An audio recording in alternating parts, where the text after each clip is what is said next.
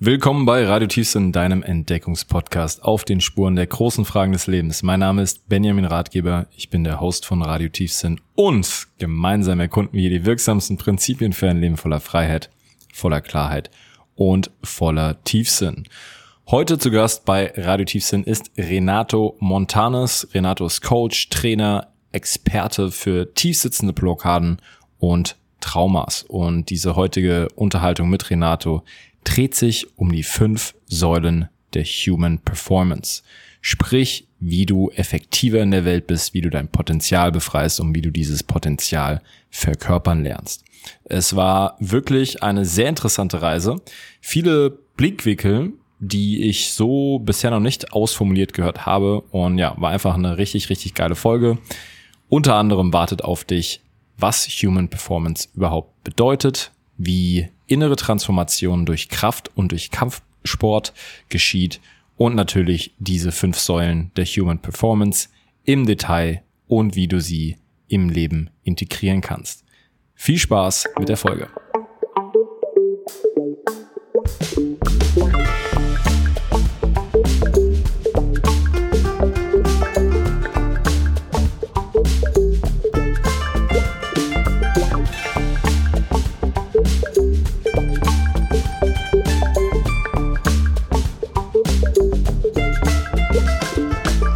Rock'n'Roll. Lieber Renato, herzlich willkommen bei Radio Tiefsinn. Geil, dass du hier bist, mein Lieber. Ich freue mich mega auf die Journey. Ähm, und ja, herzliches Willkommen an der Stelle. Schön hier zu sein, Benny. Geil. Ähm, wir wurden einander vorgestellt von der lieben Jasmin. Äh, Jasmin ist äh, mittlerweile eine Freundin von mir, ging los, hat damals beim ersten Kurs, den ich damals gemacht habe, da war sie dabei. Da habe ich damals noch einen Kurs für Leute mit Anxiety, mit Panikattacken. Und dann hat sich das immer wieder weiterentwickelt. Und ja, wir waren so im Kontakt und ich bin immer noch auf der Suche nach, nach interessanten Menschen, ähm, wo ich wirklich resoniere. Bei mir ist es immer so ein, so ein thematisches Ding. Äh, ich habe ganz viele Leute, die mir schreiben, die unbedingt dabei sein äh, wollen. Aber bei mir ist immer so, wenn mich dann irgendwie so ein Thema packt oder wenn ich irgendwas höre und es passt gerade so aktuell auch so ein bisschen zu dem, durch was ich durchgehe, dann denke ich mir, yes, das mache ich, dann passiert das immer ganz spontan. Wir haben es schon mal probiert, da war, da ist uns ein Hurricane in die Quere gekommen, da war ich noch in Puerto Escondido. Und jetzt heute sitzen wir hier und ich habe zwei große Themen, mit denen du dich sehr intensiv beschäftigst. Das ist einmal ja das Thema Human Performance. Darüber würde ich heute sehr gerne in der Tiefe sprechen und auch das Thema Maskulinität und natürlich viel über dein Leben. Wir haben ziemlich viele Gemeinsamkeiten in unserer Journey. Um, ähm, deswegen, ich freue mich mega auf die Reise. Und erste Frage an dich. Du, ich habe auch gesehen, du beschäftigst dich viel mit dem Thema Flow. Was sind denn in welchen Momenten in deinem Leben hast du denn das Gefühl von Flow? Wann bist du so richtig im Einklang mit deiner Tätigkeit? Wann vergisst du Raum und Zeit und bist voll und ganz in dem, was du tust? Was für Momente in deinem Leben sind das? Äh, mega, mega gute Frage. Ähm, ich bin mega Fan von Fragen stellen. Insofern schätze ich es, wenn jemand eine Qualitätsfrage stellt. ähm, also für mich ist, ich empfinde vor allem meinen Flow-State am meisten, wenn ich mich bewege, wenn ich äh, rumflowe. Ne? Also Parkour, äh, Brazilian Jiu-Jitsu sind so ein bisschen die zwei Themen, mit denen ich mich am liebsten beschäftige. Und wenn ich da einfach am Spielen bin, ja, es ist Stichwort Spielen ist bei mir ähm, einer meiner Zugänge zum Flow State. Und das andere ist, wenn ich mit Menschen spreche. Also hm. wenn es darum geht, Menschen zu sprechen, ihnen auch zu helfen, vor allem einfach so auch in die Tiefe zu gehen. Was ist das Thema? Wo kann ich hier ein Problem finden? So Problem Solving, da bin ich auch ziemlich fix im Flow. Ähm, und am Reisen, ja, auch hm. entdecken. Also ich habe so gemerkt durch meine Arbeit, es gibt so zwei Thematiken, äh, die inspirieren mich. Das eine ist Caring. Ich liebe Pflanzen, ich liebe Menschen, ich liebe zuzuschauen, wie Dinge wachsen und, und, und, und, und einfach irgendwie entstehen. Und das andere ist Erforschen, Expand. Einfach schauen, was gibt's noch, Menschen kennenlernen, lernen allgemein. Das, da bin ich ziemlich schnell verloren. Also bin ich ziemlich schnell weg vom Fenster, so in Sachen ähm, äh, Overthinking und eben so Worrying und so weiter, das ist dann direkt ausgeknipst. Hm. Und das hast du interessanterweise gesagt, okay, das eine, eine Komponente ist für mich das ganze Thema Movement, ne? Parkour, Jiu-Jitsu. Ähm, das eine Thema ist Flow entsteht, wenn ich mit Menschen zusammen bin, wenn ich denen helfe. Und der, der Rahmen, der das Ganze so zusammenfasst, das Thema Spiel. Diese Komponente und auch das Thema Reisen, ne? Als ich deine Bio gelesen habe, so was du, was du bereits erlebt hast, nimm uns vielleicht auch mal für diejenigen, die das nicht gelesen haben, nimm uns vielleicht mal ein bisschen mit in deine Vergangenheit. Wo kommst du her? Was ist dir so passiert? Und wie haben dir genau diese drei Komponente, das Thema Reisen, das Thema Movement, Kampfsport, Thema Spiel vielleicht auch und Leute helfen, wie hat es dir geholfen, dir ein neues Leben zu kreieren? Ein Leben, was war die Veränderung? Also wo kamst du her und, und wo stehst du heutzutage und wie spielen diese drei Komponenten damit rein? Ich denke, ganz am Anfang, einfach um diese Thematik mitzunehmen, steht eine ähm, äh, sehr traumatische Erfahrung. Also als ich ein paar Monate alt war, hat mein leiblicher Vater mich äh, vergewaltigt und meinen Körper, ähm, also mich versucht zu erwürgen und ist auf mich draufgestanden. Das hat damals zu ähm, einigen Frakturen in meiner linken Körperhälfte geführt und die spüre ich immer noch. Mhm. Ähm, die behindern mich oftmals dann auch und ich habe damit mein Leben lang arbeiten müssen. Es hat äh, mit einhergebracht, und das habe ich erst Jahre später rausgefunden, dass da ein sehr tief verwurzeltes ähm, Gefühl von nicht gut genug zu sein. Wir haben das alle, gell? also es ist eine, es ist äh, so eine gesellschaftliche Angelegenheit, der Selbstwert, die Selbstliebe.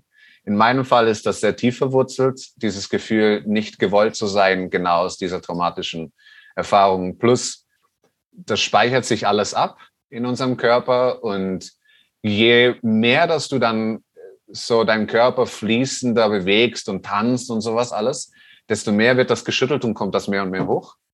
Ähm, und je mehr ich dann auch eben den Bereich äh, Sport und Kampfsport gegangen bin, desto mehr ist das hochgekommen. Mhm. Und ich habe angefangen, wirklich so Sport ähm, mehr und mehr zu machen mit, äh, mit 15, 16 Jahren. Und je mehr ich dann Sport gemacht habe, je mehr ich mich mit meinem Körper beschäftigt habe, desto mehr bin ich dann erstmal auch wirklich so voll in die Depression, voll in die Ambivalenz, voll in die mhm. Extrem reingerutscht und einfach nur noch so extreme Erfahrungen wie möglich zu machen, mich abzuschalten und so weiter. Also richtig krass, so das Hin und Her.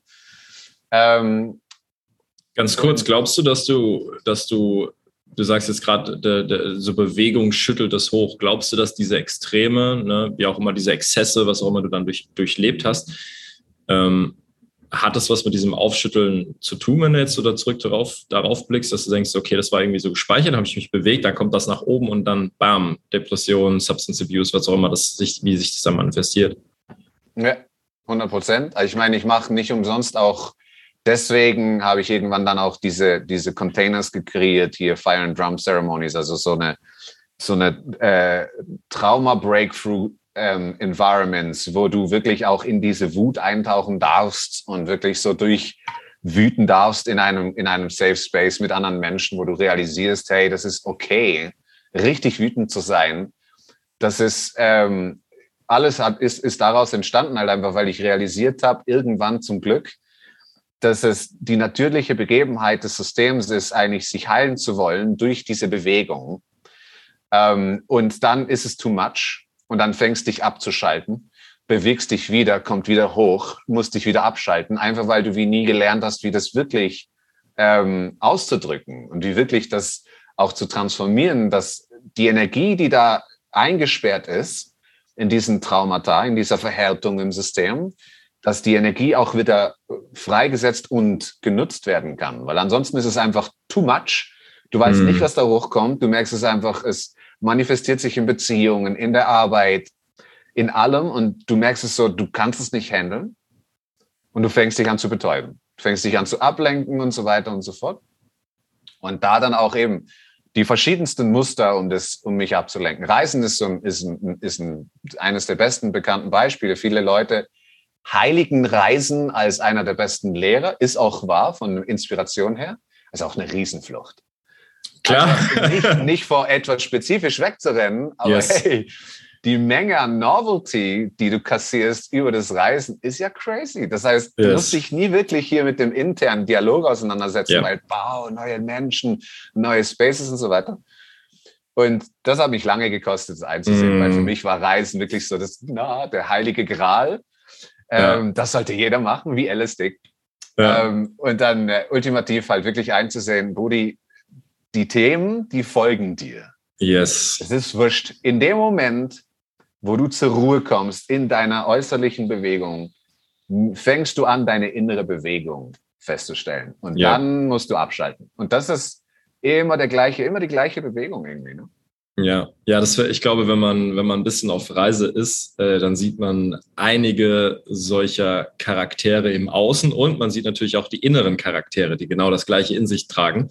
Äh, ich bin jetzt seit acht Jahren, glaube ich, mehr oder weniger auf Reise ähm, und sowohl im Außen ganz viele solche Menschen gesehen, als auch dieses Muster in mir selbst erkannt, wie du gesagt hast. So, ne? Man denkt so, ja, Reisen, ey, geil. Und das, man muss das ja auch nicht schlecht reden. Ne? Ich glaube, als Kompensationsmuster, wenn wir es jetzt mit einer Drogenabhängigkeit vergleichen und sich äh, jeden Tag be äh, bewusstlos saufen, hat Reisen gewissermaßen Vorteile. Ja, es ist, äh, es ist vielleicht nicht so ganz schädliches Muster, aber es ist eben noch trotzdem eins, eins dieser Kompensationsmuster. Und ähm, ja, das sieht man viel, viel bei diesen Dauerreisenden, dass da etwas ist, wovor sie fliehen. Und diese, die Wahrheit, die du ausgesprochen hast, schon, die ich auch realisieren durfte in den letzten fünf, sechs Jahren, immer mehr und immer häufiger in verschiedenen Aspekten ist, ja, yeah, you can't outrun your problem, you can't outtravel your problems. Du kannst vor deinen Problemen nicht wegreisen, weil du diesen Rucksack an was auch immer du mit dir trägst, deinen Traumata, deinen Programmierungen, deinen Glaubenssystemen, die trägst du mit dir. Du hast beschrieben, das Schöne ist beim Reisen, du hast jeden Tag neuen Eindruck, neue Leute. Du hast ja trotzdem diese Baggage mit und du bist zwar abgelenkt durch die neuen Eindrücke und durch viele Rumreisen. Nicht? Wo schlafe ich heute? Wie, wie, wie kann ich mir die nächsten Monate finanzieren? Oh, heute geht's an einen geilen Strand. Oh, da ist eine schöne Frau. Ich muss das Essen unbedingt ausprobieren. Bla, bla, bla, bla, bla. Was natürlich deine Festplatte gewissermaßen äh, am Laufen hält, so dass das alles, was, was in dir drin ist, nicht so ganz äh, zum Vorschein kommt. Aber früher oder später in bestimmten Situationen, in Triggern, in, in, in, in intensiven Situationen, wirst du früher oder später wieder damit konfrontiert werden. Und das ist ja auch das Schöne. Ne? Trigger ist ja etwas Geiles. Ähm, etwas ist unangenehm, aber es ist ein kleiner Shortcut zu dem Ursprungsproblem. Ähm, und beschäftigt sich ja ähnlich mit diesem Thema. Und du weißt ja, diese, diese, wie wir schwimmen oft an der Oberfläche entlang ähm, zu dem, was wir denken, was das Thema ist. Aber dabei ist das Thema oftmals eine Stufe tiefer oder oftmals tiefer drin. Aber ich würde noch mal gerne zurückkommen zu dem ganzen Thema Kampfsport auch. Ähm, ich habe früher als Kind selbst Jiu-Jitsu gemacht. Das war, glaube ich, ich weiß, das glaube nicht Brazilian, sondern das war das, das klassische, was ist Japanese, ne? Japanisch. Mhm. Ja, genau. Ähm, so Selbstverteidigungskurs als Kind. Dann auch mal eine Zeit lang Kickboxen und Boxen. Und ich habe dann ehrlich gesagt aus kompletter Ehrlichkeit, es hat auch was mit Faulheit zu tun. Dadurch, dass ich viel am Rumreisen bin, jedes Mal einen neuen Club suchen, schwierig eine Routine reinzubekommen, wenn du jede zwei Monate umziehst. Und dementsprechend das so ein bisschen immer wieder vor mir hergeschoben. Aber das ist etwas, was immer noch bei mir so drin ist, so, ah, das würde ich schon mal gern wieder machen. Was hat denn dir diese, diese Erfahrung gegeben von Kampfsport, von sich körperlich auseinandersetzen, auch gerade in, in Bezug auf deine persönliche Entwicklung vielleicht? Ähm, was ich festgestellt habe, ist, in Bezug auf Kampfsport, dass ich sehr, sehr früh dieses Bedürfnis hatte nach Reibung. Das hat einerseits mit meinen Traumas zu tun und auch der Familienkonstellation. Ich bin ohne dann meinen Vater aufgewachsen, ähm, hatte einen anderen Vater, der war auch Choleriker. Sprich, diese, ähm, diese Wut und diese Reibung und diese Ambivalenz war ein steter Begleiter. Mhm. Und ich kann mich erinnern, dass ähm, ich mit sieben, acht Jahren meine Mutter bereits angefleht hatte, sie soll mich boxen gehen lassen. Ich wollte Kampfsport machen. Und sie gesagt, nein, das ist gewaltverherrlichend und so weiter. Und ich so, nein, ich muss das tun. Sie hat es, ähm, sie hat es äh, nicht zugelassen und ähm, damit hat dann eigentlich quasi eben sehr vieles meiner Misere dann auch weiterhin Form angenommen, einfach weil das nie Ausdruck gefunden hatte. Mm. Und hier kurz eine, eine, eine äh, vielleicht ein kurzer ähm, wie soll ich sagen, kurz ein Advice an alle werdenden äh, oder bereits Eltern. wenn eure Kinder Reibung suchen, bringt sie einfach in das Environment, wo das gelernt werden kann.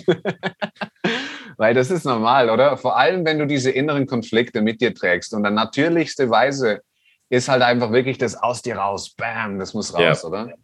Kampfsport für mich war früher ein bisschen mystifiziert und, und äh, vielleicht auch romantisiert durch die ganzen, ich habe sehr, sehr viele äh, Martial Arts Movie geguckt als, als mm. Kind. Also, wow, die ganzen, genau, ja, ja, genau. Und äh, das hat mich unglaublich inspiriert. Das war für mich auch immer so der Nonplusultra-Lifestyle, dieser ähm, Remote Monk, der irgendwie ja. seine Skills bis ins Jenseits äh, kultiviert und so ein Shit. Also das hat mich unglaublich ähm, inspiriert.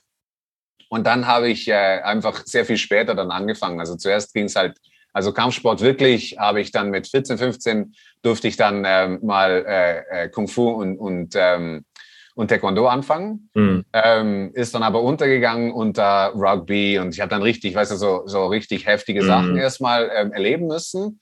Und dann ging es halt direkt in die äh, in Bodybuilding. Das heißt, ich mhm. habe dann einige Jahre Bodybuilding gemacht. Ne? Das war ist auch mit ein Ausdruck von diesem Abhärten, sich nach außen wirklich hart und unnahbar zeigen, möglichst einfach, weil man sich halt so unglaublich verletzlich fühlt. Auch so diese Unsicherheit, die lange mit einhergegangen ist. Ich habe mich, ich keine Ahnung, ziemlich meine gesamte Jugend und Kindheitszeit so fehl am Platz immer gefühlt. Ich hatte das Gefühl, ich kann nichts richtig sagen, nichts richtig machen.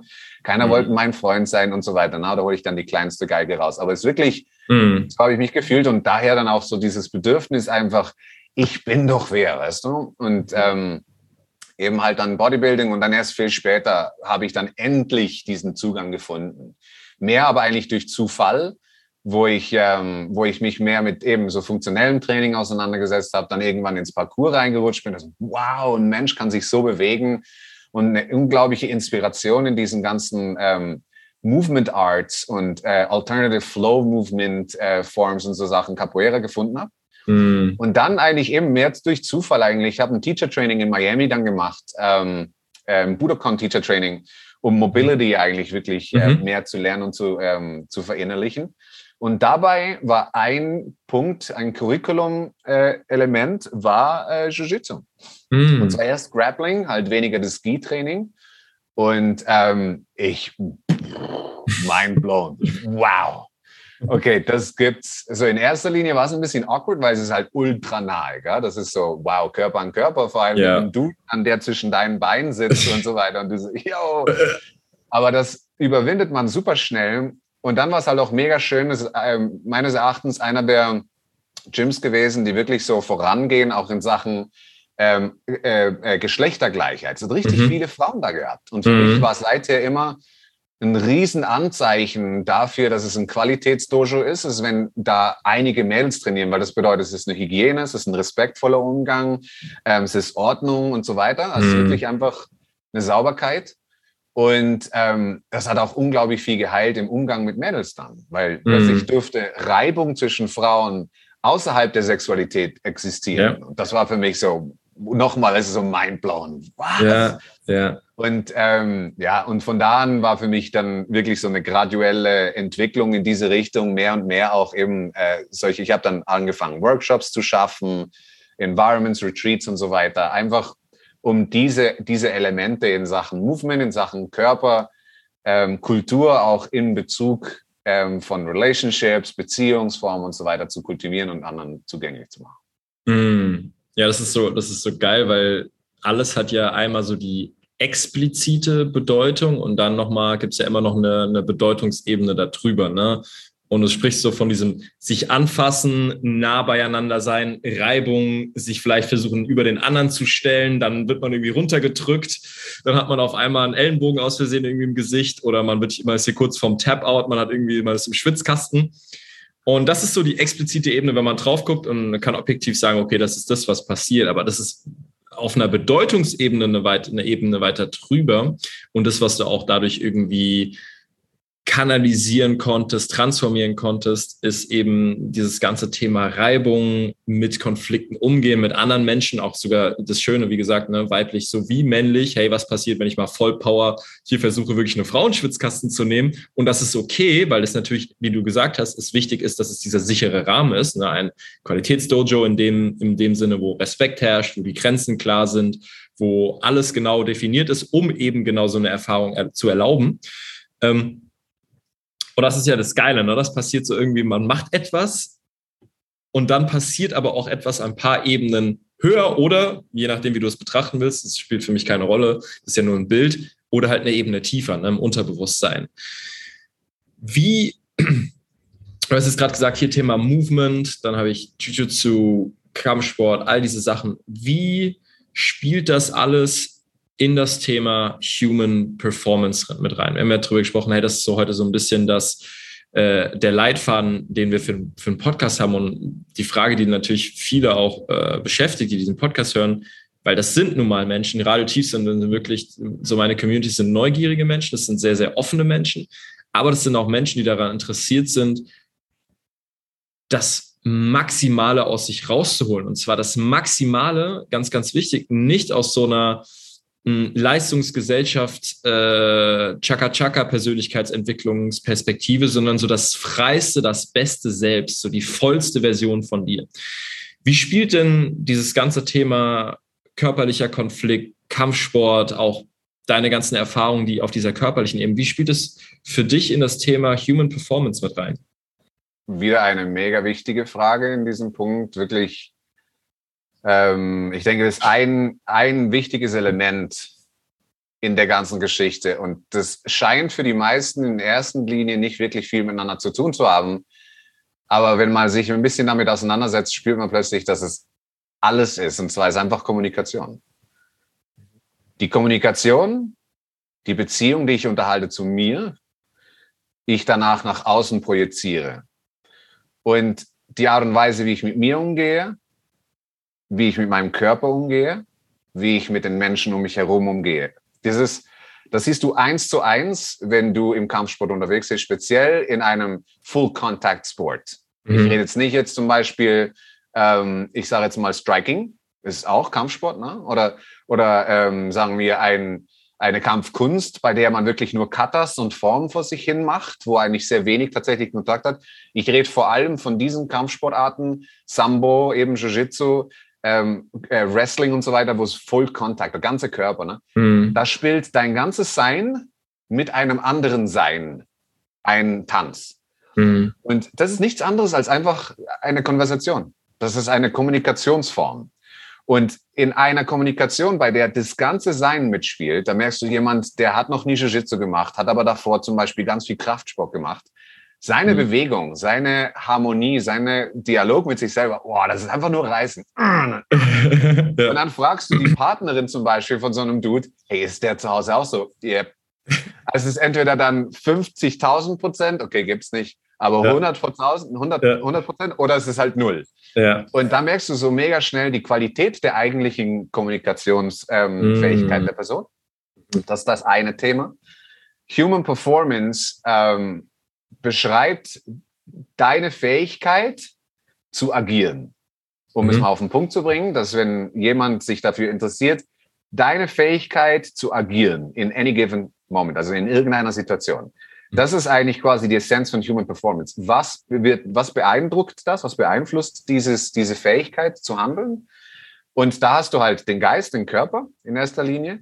Und dann hast du zum Beispiel ähm, Kognition, also die Art und Weise, wie du aufnimmst. Mhm. Was sind deine Konditionierungen, was sind deine Filter? Ähm, dann hast du Rest and Recovery und dann hast du Nutrition.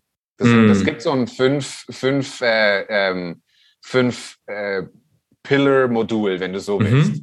Bei dem wollen, wir, wollen wir, lass mal, lass mal die ähm, wirklich diese fünf Säulen Schritt für Schritt auch durchgehen und in der, in der Tiefe nicht, dass du das Gefühl hast, du musst jetzt irgendwie durchrushen, sondern lass mal wirklich Fall, jede, jede, Säule ähm, mal wirklich durchsprechen, warum das wichtig ist. Ich glaube, das ist ganz, ganz geil für die Menschen auf jeden Fall. Auf jeden Fall. Also das einfach, um zu erklären, dass es hier fünf, ähm, fünf Pfeiler gibt, auf der eigentlich die menschliche Performance, also die menschliche Fähigkeit zu handeln, ruht. Mhm. Und wenn wir jetzt quasi den Körper anschauen, die Ausdrucksweise, die Projektion von unserem Sein über den Körper in diese materielle Welt. Dann siehst du die speziell, wenn wir ähm, uns körperlich betätigen. Ja? Du gehst in ein Gym und du betreibst Körperkult, sagen wir es mhm. mal so. Dann siehst du dabei deine Relation zu dir selber. Ich sage jetzt mal jemand, der sich komplett liebt, ohne Probleme mit sich absolut im Reinen ist und vor allem, wenn, wenn Menschen das verteidigen, ja, das bin ich ja eh, sind sie es nicht, just so you know. erklär, erklär das nochmal, was du damit meinst. Wenn Menschen, also ich mache gerne dieses Spiel, empfindest du Scham? Menschen sagen, nee. Ja, klar. Okay, let's talk about it. Ja. Und das ist oftmals, wenn ich zum Beispiel, ich habe lange in einem Gym gearbeitet, ich war Fitnesstrainer für einige Jahre, eine Zeit lang und dann habe ich immer mal wieder so, warum ist dir das so wichtig, dass du so groß ausschauen musst? Warum nicht agil? Warum nicht flexibel? Und das ist jetzt gerade in, in, in Beziehung zu, zu, ähm, zu Bodybuildern. Mhm. Da habe ich festgestellt, dass die sagen, ja, das macht einfach Spaß. Das, wirklich? Das ist mega anstrengend. Ich habe das jahrelang gemacht, Mann. Das ist nicht mal, das ist nicht mal cool. Es ist dann nice, wenn du auf der Bühne stehst und deine Medaille abholst. Okay. Aber bis dahin ist es eine Pain. Ja. Und dann merkst du halt so, das ist eine, eigentlich eine Relation von der Person mit sich selber. Ne? Du stehst vor dem mhm. Spiegel und du guckst den Spiegel an und der, der ist nie gut genug. Der sieht mhm. nie groß genug aus. Der kann nie genug tun. Und dasselbe geht halt mit allen körperlichen Ausdrucksweisen. In jeder, in jeder Form des körperlichen Ausdrucks, der körperlichen Kommunikation, sehen wir, wie wir mit uns selber in der Relation stehen durch unseren Ausdruck. Macht das Sinn? Mm, das heißt, und das ist ein supergeiler Punkt. Das heißt, wenn man jetzt erstmal, wenn man so hören würde, ja, okay, Körper ist eine Säule des, äh, der Human Performance, wo dann jeder automatisch hinswitcht, ist okay, ja, okay, ich muss auf meinen Körper achten. Aber das ist eigentlich eine andere Perspektive, sondern so nein, wenn du auf deinen Körper achtest, ne, also die Gym oder äh, in was für eine Art und Weise tust du das und was eröffnet dir, welche Perspektive öffnest du dir dadurch über dich selbst. Habe ich das genau. sicher? Ja, okay. Ja. Geil, geil, cool. Der Körper drückt deine Relation zu dir selber nur aus. Mm. Es ist die Art und Weise, wie ich mit meinem Körper umgehe, in der man sieht, wie ich mit mir umgehe. Mm. Und wie ich dann mit anderen ihren Körpern umgehe, spricht auch wieder über meine Relation zu mir und wie ich mm. mit mir umgehe. Deswegen sind Kampfsportarten, vor allem Full-Contact-Kampfsportarten, unglaublich lehrreich, weil du lernst Grenzen setzen, du lernst deine Kraft einsetzen, du lernst deine Fähigkeiten zu schulen in einem, in einem sauberen und, und respektvollen Rahmen, wo vorher einfach Exzess und Randiness all over the place quasi mm. Thema waren. Einfach so. Das ist also und und, und auch richtig einzuschätzen, oder? Also, genau. also du, ich glaube, dass du auch gerade bei sowas wie Jiu-Jitsu, ne, sagen, nimm jetzt mal den Typ, der aus der Gym kommt, seit irgendwie seit drei Jahren da am Pumpen ist, denkt, er ist voll der krasse Dude. Und dann wird er von so einem kleinen, von so, von so einem kleinen Hoshi einmal kurz auf den Boden ge, ge, gelegt. Dann merkt er so, okay, shit, ne, so ein bisschen so das Ego, so ein bisschen zu deflaten und auch mal wieder auf den Boden der Tatsachen zu gucken, was ja sehr, sehr wichtig auch für Leute ist, ne, zu checken, wo stehe ich denn wirklich? Wir vermeiden oft diesen ernsthaften, schmerzhaften, aber sehr, sehr wichtigen Blick in den Spiegel, um zu sagen, was ist denn wirklich? Heutzutage gibt es viel von Manifestation und Create Your Own Reality und alles schön und gut, aber ich glaube, dass es halt auch eben viele Leute in eine Illusion bringt, dass sie sich gar nicht mehr klar sehen können und ihnen genau dieses, diese Erfahrung mal fehlt, dass sie mal wirklich verstehen, und es ist jetzt, wie gesagt, körperlich ist ein Ausdruck für etwas viel, viel Höheres, aber wirklich verstehen, wo stehe ich denn gerade. Mhm. Auch geil, ne? Ja, absolut. Und vor allem, wenn, die, wenn ich das vielleicht ein bisschen konfus gerade vorhin erklärt habe, weil ich mich leicht verloren habe, menschliche Performance, also deine Fähigkeit zu agieren auf, auf Ebene deines Körpers bedeutet, wie in Tune bist du mit deinem Körper. Das bedeutet mhm. nicht, wie der ausschaut, mhm. sondern deine Fähigkeit, diesen Körper zu nutzen, deine Beziehung zu deinem Körper definiert nachher die Fähigkeit, ihn zu nutzen. Mm. Und wenn ich zum Beispiel viel Drogen nehme, habe ich jahrelang gemacht, viel Trink habe ich jahrelang gemacht, viel Abuse betreibe mit meinem Körper, dann beeinflusst das krass meine Fähigkeit und meine Relation zu meinem Körper und damit meine Fähigkeit zu handeln mit mm. meinem Körper. Wie siehst du das? Wenn jetzt zum Beispiel, es gibt ja auch so ein Movement, gerade in den USA so mehr Akzeptanz. Ja, so wir sollten uns so akzeptieren, wie wir sind und es werden alle möglichen übergewichtigen Menschen auf den Covern den, der Magazines äh, publiziert. Wenn wir das jetzt aus dieser Perspektive des Körpers betrachten, dann kann man natürlich zur einen Seite sagen, okay, cool. Es scheint so, als wär, würde dadurch eine harmonischere Beziehung geschaffen werden zwischen Menschen, die vielleicht äh, paar Funde zu viel haben, vielleicht sich nicht wohlfühlen in ihrem Körper.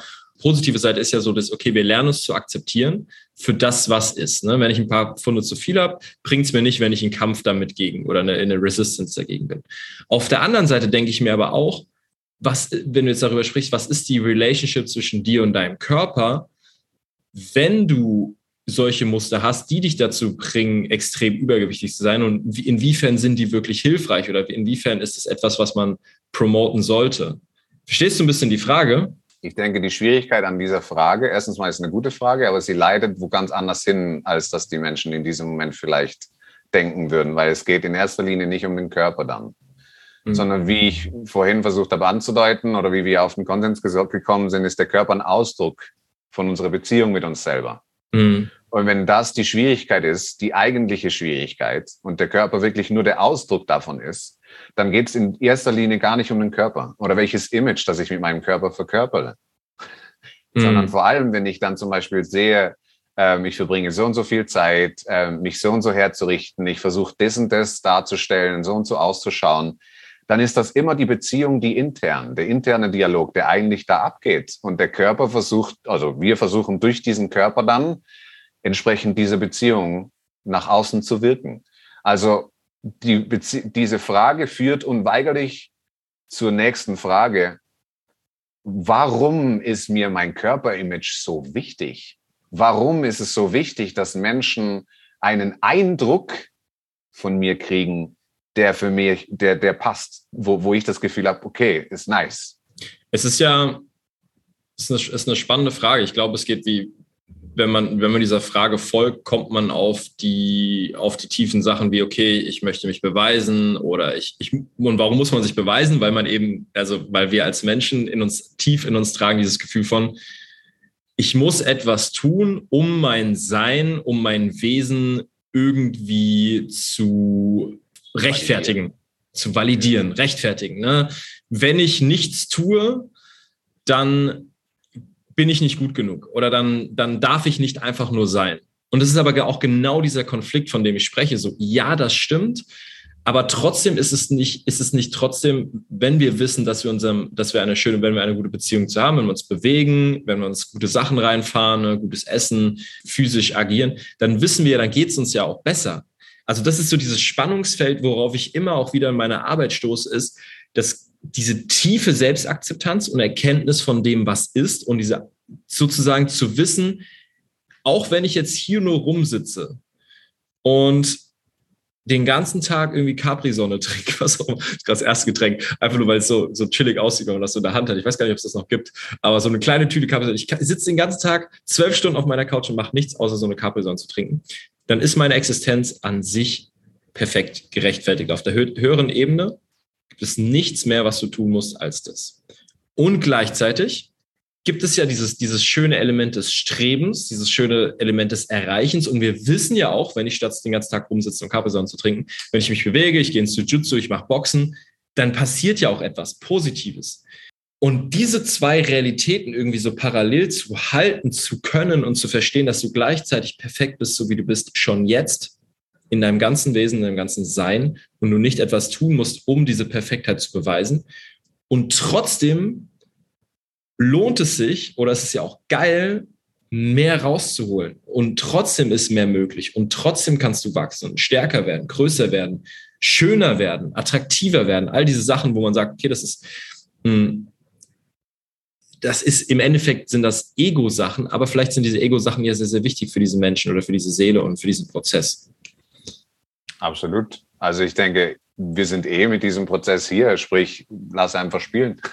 Yes. ich finde halt, ich finde halt vor allem, ähm, gerade in Bezug auf diese ähm, neue Welle, die da so ein bisschen durchrutscht, ähm, vor allem über Social Media, ist ja ziemlich viel ähm, äh, da dreht sich relativ viel um dieses Erwachen und Authenticity und so weiter und so weiter. Ähm, und was halt dabei mega spannend ist, ist zu sehen, wie das die Menschen umsetzen, wie wir das umsetzen, was bedeutet es für uns.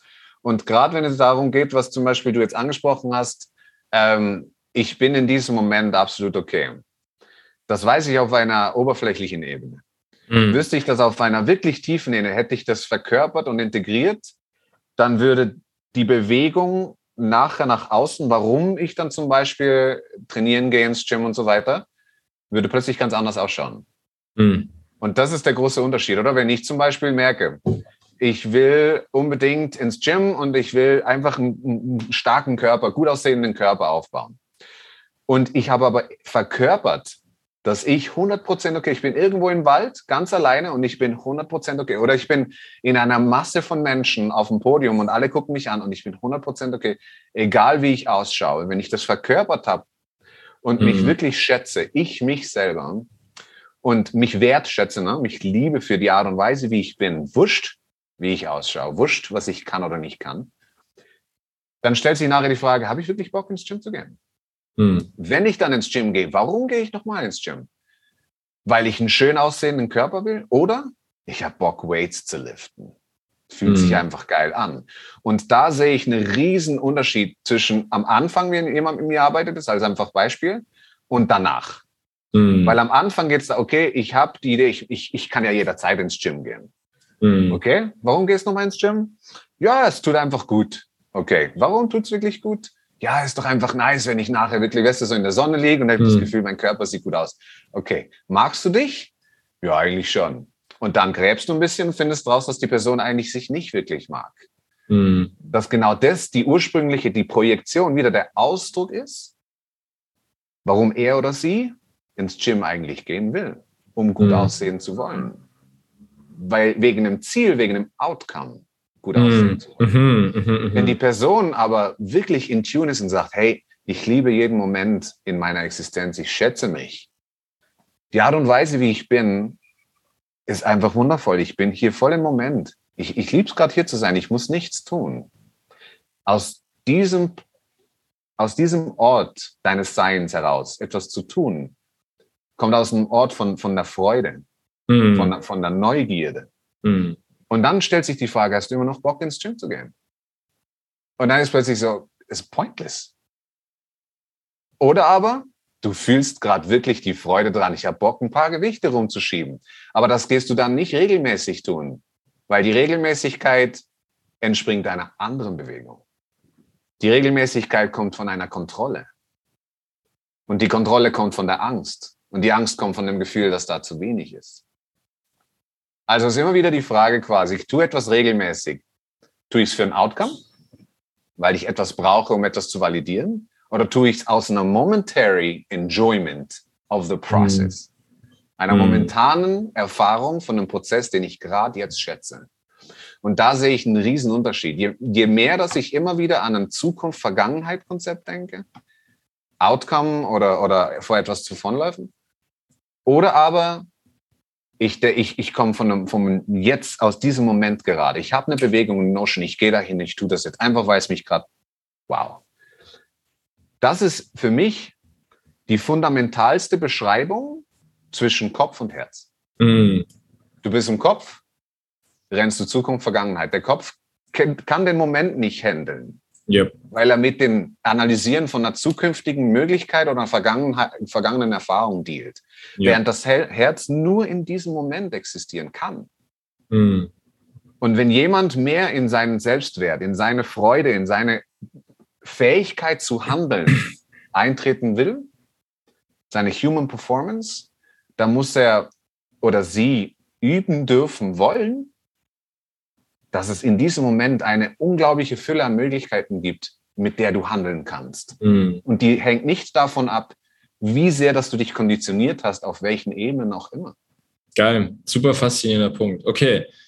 Ähm, ja, krass, krass geile Perspektive darauf. Ähm, und ich glaube, das beschreibt eigentlich auch dieses um was es im Endeffekt geht, ist ja, und das, der ganze Channel Radio Tief zentriert sich ja genau darum, dieses Gefühl von Freiheit. Etwas machen, nicht weil ich es machen muss, sondern weil es aus meinem tiefsten Sein entspringt, aus meinem Wesen, aus dem, was sich gerade nach einem Verkehr anfühlt. Und das Spannende ist, ich glaube, dass viele Leute denken, ja gut, aber wenn ich immer nur das mache, was ich will, ähm, dass sie, sie gehen davon aus, dass diese Dinge, die sie wollen, etwas Schlechtes sind.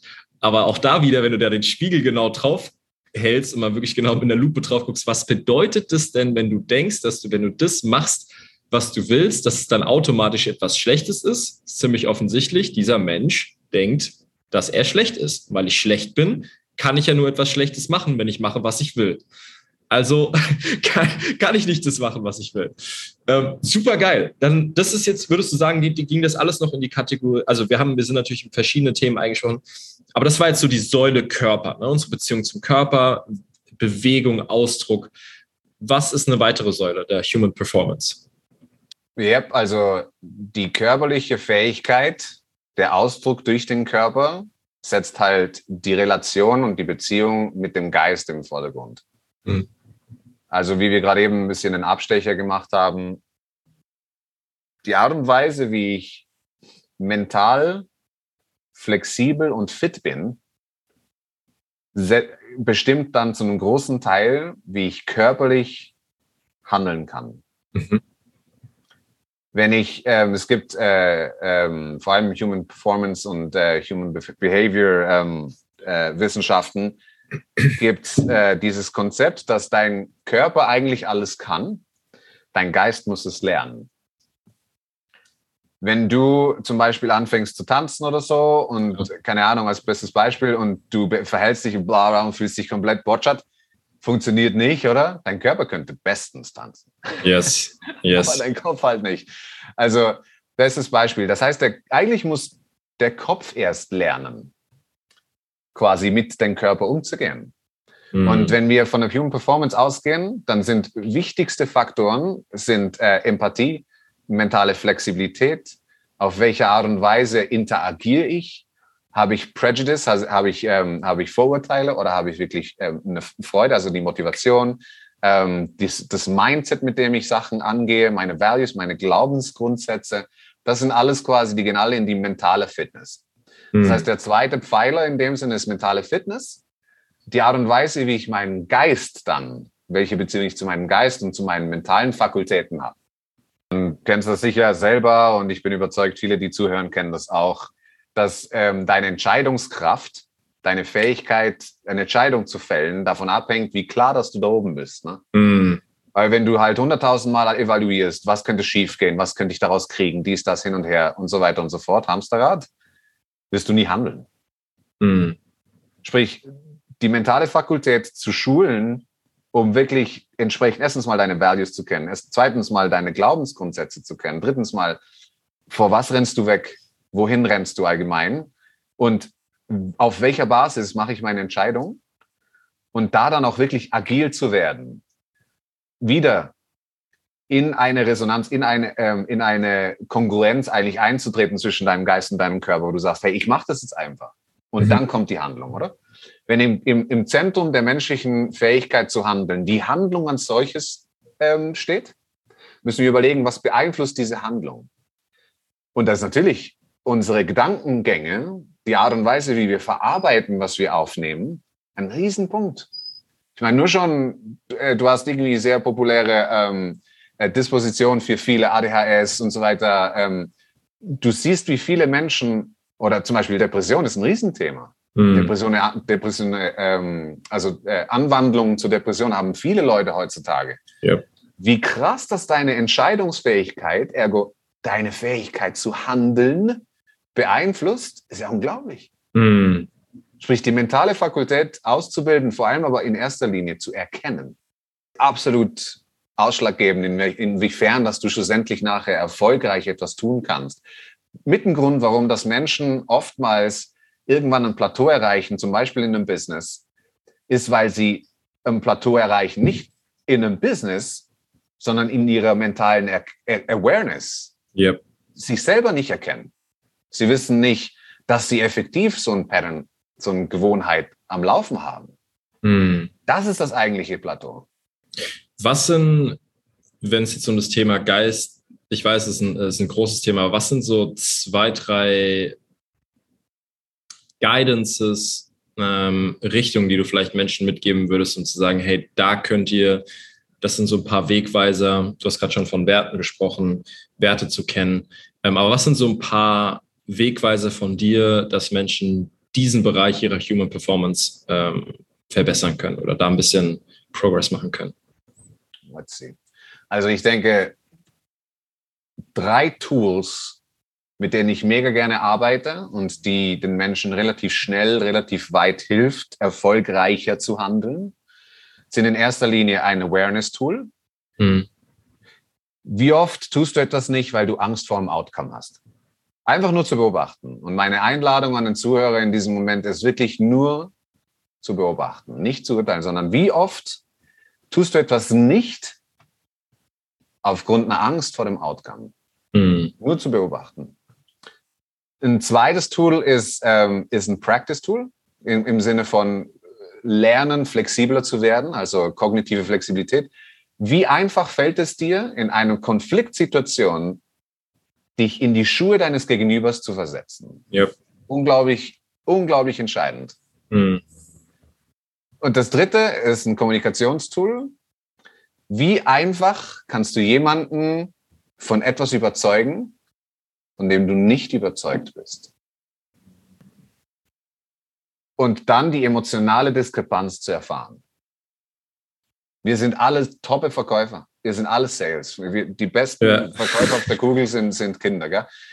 Jetzt merkst du aber sofort, und diese Diskrepanz zu erfahren und zu erkennen, dass wenn wir jemanden versuchen, etwas zu verklickern, wo wir eigentlich gar nicht so überzeugt sind davon, das festzustellen und dann damit zu vergleichen, wie wenn wir von etwas wirklich überzeugt sind, gibt uns einen sehr greifbaren Messfaktor, mit dem wir arbeiten können. Wo sind wir emotional tatsächlich unterwegs? Mhm. Von diesen drei Tools aus entwickelt sich nachher die Practice. Yes. Aber mit diesen drei Themen kann man super gut spielen und äh, ja, ich sage immer, es ist Awareness und dann wirklich so das Beobachten, ähm, quasi, wie gehe ich damit um und dann drittens wirklich so einen Vergleich anzustellen. Hm, geil. Okay, dann würde ich sagen, gehen wir zur nächsten Säule. Was ist die nächste? Und dann kommt als nächstes, also es gibt in dem Sinne, die Reihenfolge wäre in ist egal. Linie, ne? Genau, ist ja. eigentlich nicht so wichtig. Es kommt, jeder kommt dann quasi mit seiner Thematik ran und sagt, okay, ich will jetzt darüber mehr wissen, am Schluss hast du eh alle durch. Yes. Ähm, wenn wir jetzt zum nächsten für mich wichtigen Thema kommen, ähm, ist es die Kognition, die Art und Weise, wie wir Sachen wahrnehmen, weil sie spielt unglaublich eng mit dem mentalen Fakt Fakultät zusammen. Ne? Die Art und Weise, wie ich Dinge wahrnehme, hängt zu 99 Prozent von meiner Konditionierung ab. Mhm. Okay? Yep. Schreiben wir ein bisschen die Prozentzahl runter, sagen wir 85 Prozent, weil es gibt Menschen mit Disabilities und die nehmen Dinge dann nochmal anders wahr. Aber ähm, die Art und Weise, wie ich Dinge wahrnehme und wie ich lerne, meine Lernfähigkeit, ist, ein, ist das A und O, inwiefern, dass ich schlussendlich mich mental oder körperlich oder sonst wie entwickeln kann. Und eine wichtige Entscheidung, die ein Mensch fällen kann, wenn er sich in diese Richtung entwickeln möchte, ist, wenn er oder sie versucht, sich mehr mit den Sinnen zu verbinden. Meine Haptik, mhm. mein Gehör, Geschmack, Geruch, visuell und so weiter. Auf wie vielen Ebenen kann ich meine Realität wahrnehmen? Mhm. Was nehme ich wahr überhaupt? Und wo gibt es eine Diskrepanz zu meinem Nachbar? Inwiefern kann ich mit diesen Dingen umgehen? Welches ist zum Beispiel mein, ähm, mein Channel, mit dem ich am schnellsten lerne? Ne? Ich bin zum Beispiel super auditiv. Ich höre sofort einen Stimmenunterschied bei Menschen, wo andere nichts hören. Ne? Mhm. Andere sind zum Beispiel mega visuell, die sehen visuell alles, sofort die kleinsten Details. Ja. Ne? Und ähm, je mehr wir verstehen, auf welcher Ebene dass wir lernen, am besten lernen, können wir auch schneller lernen. Mhm. Und dann spielt da Memory mit, ein, mit einem Riesenpunkt und so weiter und so fort. Ne? Cool. Okay, das heißt, suche dir, werde dir bewusst über deinen Kanal, über deine, deinen primären Kanal, ähm, um dir darüber einen Vorteil in deiner Performance zu schaffen. Macht ja Sinn. Wenn du weißt, ich bin auditiv, dann schaue ich mir kein Bilderbuch an, sondern höre ein Audiobook an. Oder ist jetzt ein banales Beispiel, ne? aber so simpel wie das so, okay. Absolut. Ich weiß jetzt, ich muss jetzt, äh, ich will jetzt irgendwie Data Analyst äh, werden oder ich, ich muss jetzt, ich will jetzt irgendwie so einen Kurs. Und wenn ich weiß, ich bin auditiv, dann dann höre ich mir das an und mache vielleicht meine Skizzen dazu. Und wenn ich weiß, ich bin visuell, dann schaue ich mir ein Erklärvideo an und so weiter und so fort. Also man sieht ja dann direkt, wohin führt diese Awareness und auf wie viele andere Bereiche kann man das, kann man das weiter austragen. Okay, cool, geil.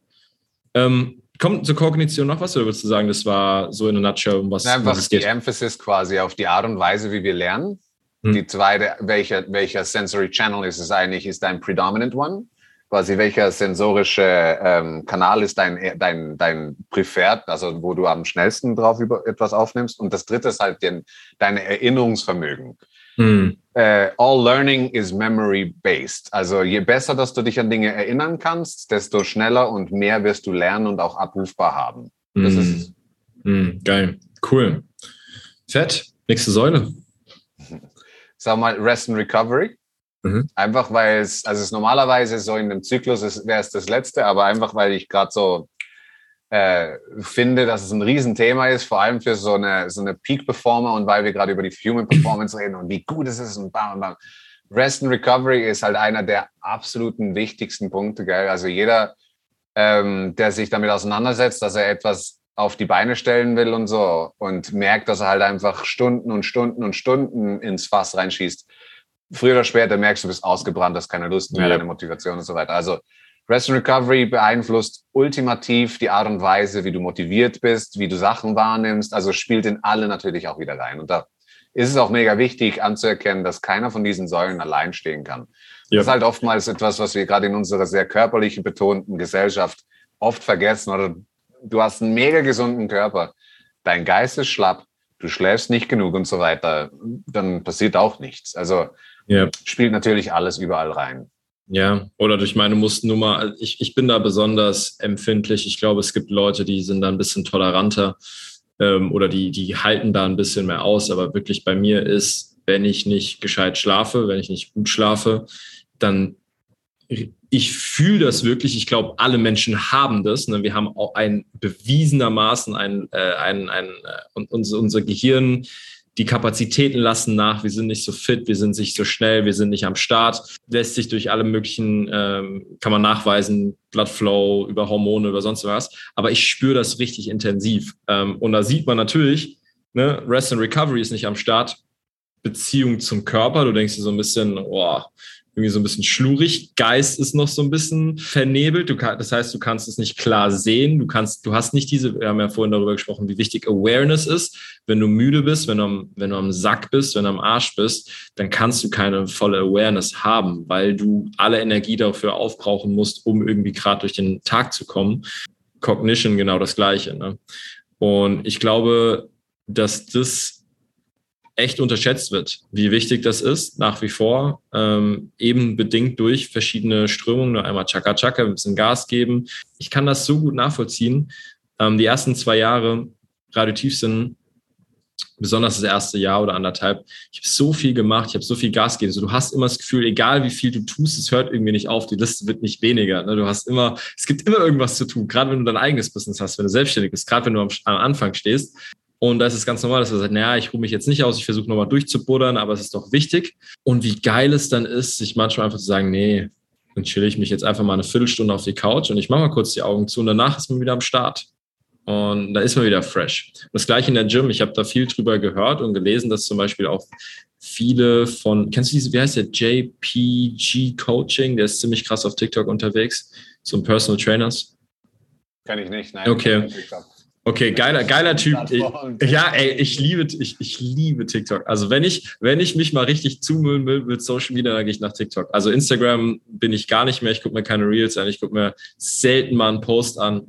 Ähm, da habe ich irgendwie, da habe ich irgendwie komplett mein Interesse verloren. Auf TikTok sind echt, sind, Leute sind krass kreativ. Ist natürlich sehr, sehr mit Vorsicht zu genießen. Muss man wirklich aufpassen, weil es ein Sog ist. Die haben den krassesten Algorithmus die haben krass die Fähigkeit entwickelt, dich wirklich zu catchen. Dementsprechend, wie gesagt, ich möchte es eigentlich nicht empfehlen, weil man muss das wirklich mit krassen Vorsicht genießen. Ähm, aber auf jeden Fall, da ist eben eine, ein, ein sehr, sehr geiler Fitnesscoach am Start. Ähm, Und der zum Beispiel empfiehlt, hey, mach wirklich mal vier Minuten Pause zwischen deinen Sets. Und das siehst du nicht. Das siehst du in der normalen Gym nicht. Ne? Du, du machst ein Set, dann wird vielleicht mal 10 Sekunden, 20 Sekunden, 30 Sekunden gewartet, dann geht es wieder dran. Und eigentlich die optimale, die optimale Balance ist eben, immer mal wieder längere Pausen zu machen. Egal, ob es jetzt in der Gym ist, in deinem Alltag ist, lang zu schlafen, dass dadurch interessanterweise du viel mehr Power entwickelst. Das ist jetzt wieder ein Sinnbild für etwas, was, was ja natürlich viel höher ist, ne? Äh, dass du durch diese längeren Pausen zwischen deinen Sets dein Muskelwachstum höher ist. Und so kannst du das auch auf dein Business übertragen. Dadurch, dass du dir die Pausen gönnst, wird das Wachstum höher sein. Dadurch, dass du dich auf dich achtest, machst du krasseren Progress. Dadurch, dass du vielleicht manchmal nicht so viel kämpfst, und das ist etwas, was ich auf jeden Fall selbst noch besser machen kann, auf jeden Fall, ähm, aber indem du weniger kämpfst, eröffnest du dir noch Möglichkeiten, wirklich mehr zu reißen, wirklich mehr zu machen. Und im Endeffekt, das Resultat wird besser sein. Wir denken, wir kommen zu weniger, aber wir kommen eigentlich zu mehr. Okay, fällt dir noch was zu Rest and Recovery ein oder wollen wir zur, zur nächsten? Ey, du hast das gut auf den Punkt gebracht. Am Ende des Tages ist auch der Grund, warum, dass man, dass es der Pillar, ähm, also die Säule von Human Performance ist, die am meisten vernachlässigt wird mhm. weil sie quote unquote nicht ähm, Results zeigt immediately, ne? also unmittelbar. Der Punkt ist halt, es gibt so horrende, horrende Zahlen, gerade wenn es um, um Rest and Recovery geht. Und ich habe mich lange damit auseinandergesetzt, eben auch, weil ich viel davon, also viel nicht getan habe und mich immer gewundert habe, warum kommen die Results nicht und so weiter. 68 Prozent, easy, beim Durchschnittsmenschen wird im Schlaf gelernt und integriert. Mhm. Sprich, du kannst lernen und üben und dies, das und alles machen, was du lustig bist. Wenn du nicht genug schläfst, dann kann das System gar nicht integrieren, was du lernst und aufnimmst. Mhm. Und mal ganz abgesehen davon, wie du dann deine wache Zeit verbringst, du kannst nicht verarbeiten. Es kann, stell dir vor, dein Geist ist wie ein, dein, dein System ist wie ein Raum. Und du schmeißt jeden Tag, weiß ich, wie viele Sachen in diesen Raum rein, ja? Wenn du diesen Raum nicht irgendwann ordnest, aufräumst, wird es irgendwann stinken da drin. Es wird mm. zugemüllt sein. Du kannst nicht, du, du willst nicht mehr reingehen. Und der Schlaf ist einer der effizientesten, natürlichsten Methoden von unserem System aufzuräumen. Jetzt überlegst du mal schnell, es gibt ja diesen Quote für, für High Achievers, ähm, 5 AM Club, okay? Ist nice. Und dann gehst du aber um 12 Uhr schlafen oder so. Oder es gab mal diese Ultra Motivation Speech, die irgendwie um die Kugel ist, quasi. Ähm, ja, und wenn du dann irgendwie nur sechs Stunden hast, dann schlaf einfach schneller. Das ist kompletter Müll. Hm. Es ist erstens mal nicht sustainable, zweitens macht es nicht Freude, drittens ist es eben angetrieben von diesem, genau von dieser Idee, ich muss mehr machen. Ansonsten funktioniert es nicht. Ne? Also deine Recovery ist das absolute fundamentalste, ähm, der fundamentalste Skill, den du auch entwickeln kannst, wenn du irgendwo hinkommen willst in deinem Leben. Wir sind, sind wir schon beim, es noch, fehlt noch einer, ne? Einer fehlt noch. Was fehlt noch? Nutrition. Yes. Ernährung. also es ist quasi die Topic, was man essen soll, wann man es essen soll, wie viel man davon essen soll, ist eine Wissenschaft für sich. Gibt es auch ganz genug im, im, im Netz. Ich sage jetzt einfach mal so, zu Nutrition gibt es einen Leitsatz, den ich gerne vermittle, und zwar einfach so gesprochen, du ernährst dich nicht nur mit Essen, du ernährst dich überall. Durch alles, was du einnimmst, aufnimmst. Alles ist mhm. Nahrung für dein Sein auf verschiedensten Ebenen das, was du aufnimmst, bestimmt die Qualität, mit der du von dir gibst. Mhm. Und dabei geht es nicht um Bio oder sonst ein Label oder genug Essen, dies, das. Fisch darfst du nicht, weil ist nicht okay und wir sollten jetzt alle vegan sein, sondern die Qualität und die Liebe, mit der du aufnimmst. Sei das Nahrung, Beziehungen, Connections, visuelle und sonstige mediale Auf, ähm, äh. Informationen, bestimmt, was du nachher von dir gibst. Mhm. Eins zu eins. Das Geil. Geil. Also, äh, ich sag ganz ehrlich, man, die Art und Weise, wie du über diese Bereiche nachdenkst, ist, ist richtig geil, Mann. Das freut mich, dass es nicht nur so das ist, was man denkt, ne, was so die Antwort ist, sondern das ist immer, man sieht, dass du da eine tiefe, äh, ja, ne, ne, das ist einfach, das ist, macht ja das Leben mit uns. Wenn es richtig schön schmerzhaft war, wenn wir richtig ja. tief in die Scheiße reingegriffen haben, dann haben wir einfach eine Sicht auf die Welt, die ein bisschen tiefer geht, die ein bisschen wirklich was dahinter steckt. Und das weiß ich wirklich sehr zu schätzen. Ähm, wir nähern uns dem Ende. Was bedeutet Freiheit für dich? Das ist ein Top-Thema, hatte ich gerade heute in einem Call. Freiheit bedeutet Awareness. Die Fähigkeit, von einem Standpunkt der, äh, des Bewusstseins aus zu handeln, für mich. Wie findest du zu mehr Klarheit?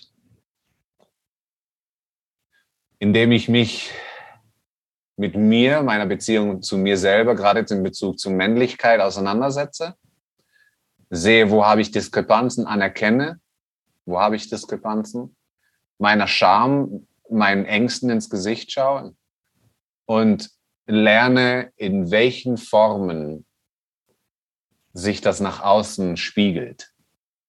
Nicht um es zu ändern, um es zu erkennen und, und dem mit Liebe und, und Wertschätzung entgegenzutreten.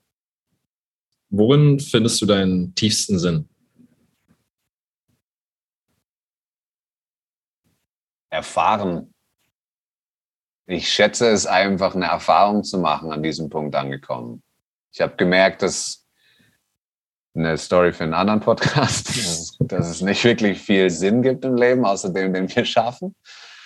Ähm, und eine großartige Sache ist es für mich, bewusst zu erfahren, mir die Zeit zu nehmen, so eine Unterhaltung zu führen und zu erfahren, was es mit mir anstellt, zu erfahren, was meine Ausdrucksweisen mit anderen anstellen und damit zu spielen.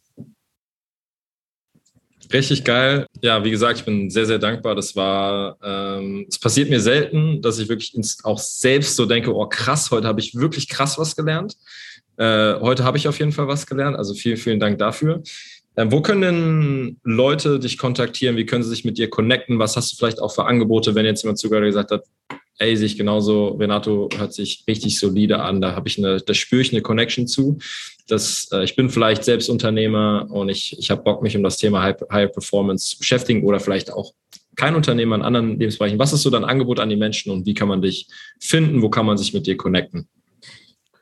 Ähm, also ich denke, es ist nicht verkehrt, etwas anzubieten an diesem Punkt. Und zwar ähm, habe ich im Moment gerade eine kleine Mission starten. Und zwar möchte ich ähm, nach Möglichkeit zehn Leuten mit einem Track Record, also zehn erfolgreichen Menschen anbieten, ähm, sich mit mir über ihre Obstacles zu unterhalten. Ich werde dir nachher dafür einen Link geben.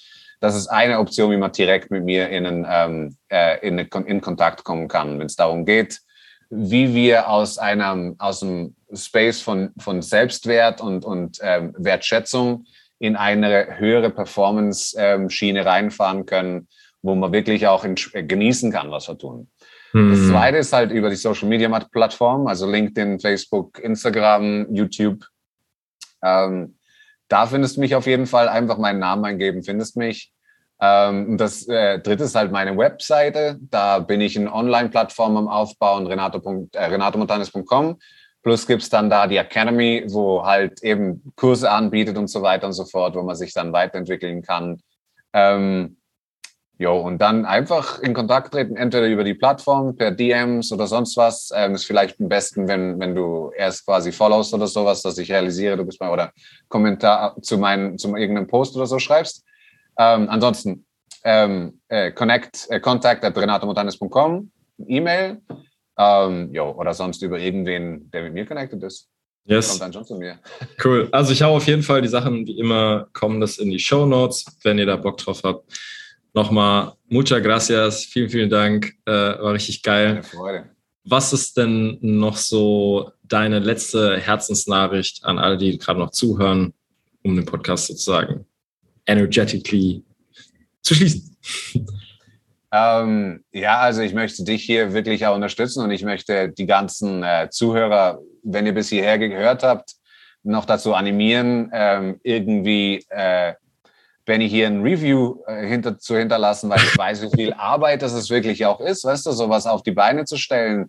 Man denkt das als Konsument oftmals nicht, aber hey, du bist jedes Mal da, du gibst voll deine Energie, du hast deine ganzes Tools und Equipment und vor allem, wenn man am Reisen ist und sich wirklich dafür interessiert, anderen Menschen eine Stimme zu geben, dann, dann verdient es ein Review, dann verdient es ein kleines Feedback und zu sagen, hey, wow, habe ich nice gefunden oder auch mal eine Kritik oder so zu sagen, hey, das könntest du besser machen. Also unbedingt gebt hier Benny ein bisschen Liebe zurück für das, was er hier macht, für die Zeit, die er sich hier ähm, nimmt und, und den Menschen die Stimme gibt. Ähm, und das ist es eigentlich, einfach mehr Wertschätzung in die Welt rauszubringen. Und ich schätze dich unglaublich, Benny. Vielen, vielen Dank für deine yes. Zeit und dein Engagement. Du machst eine großartige Arbeit hier. Geil, mein Lieber. Dankeschön und see you next time. Das war's, ihr Lieben. Die ganzen Links zu Renato wie immer in den Show Notes und dort findet ihr auch den Link zu meinem Instagram-Profil at Radio Tiefsinn. Connectet euch gerne mit mir. Ähm, bei Instagram ist der beste Ort, mit mir in Kontakt zu treten, Fragen zu stellen, auch Inspirationen für andere Podcast-Folgen, wenn es ein Thema gibt, was dich gerade beschäftigt, dann schreib mir gerne und dort kannst du dich auch für mein One-on-One-Coaching bewerben. Wenn dir der Podcast gefällt, wenn dir Radio Tiefsinn gefällt, dann unterstütz mich, indem du diese Folge mit deinen Liebsten teilst, auf deinen Social Media Channel teilst. Darüber freue ich mich immer riesig, genau wie über jede Bewertung bei Spotify oder Apple Podcast. Das war's. So much love. Bis zum nächsten Mal. Dein Benjamin.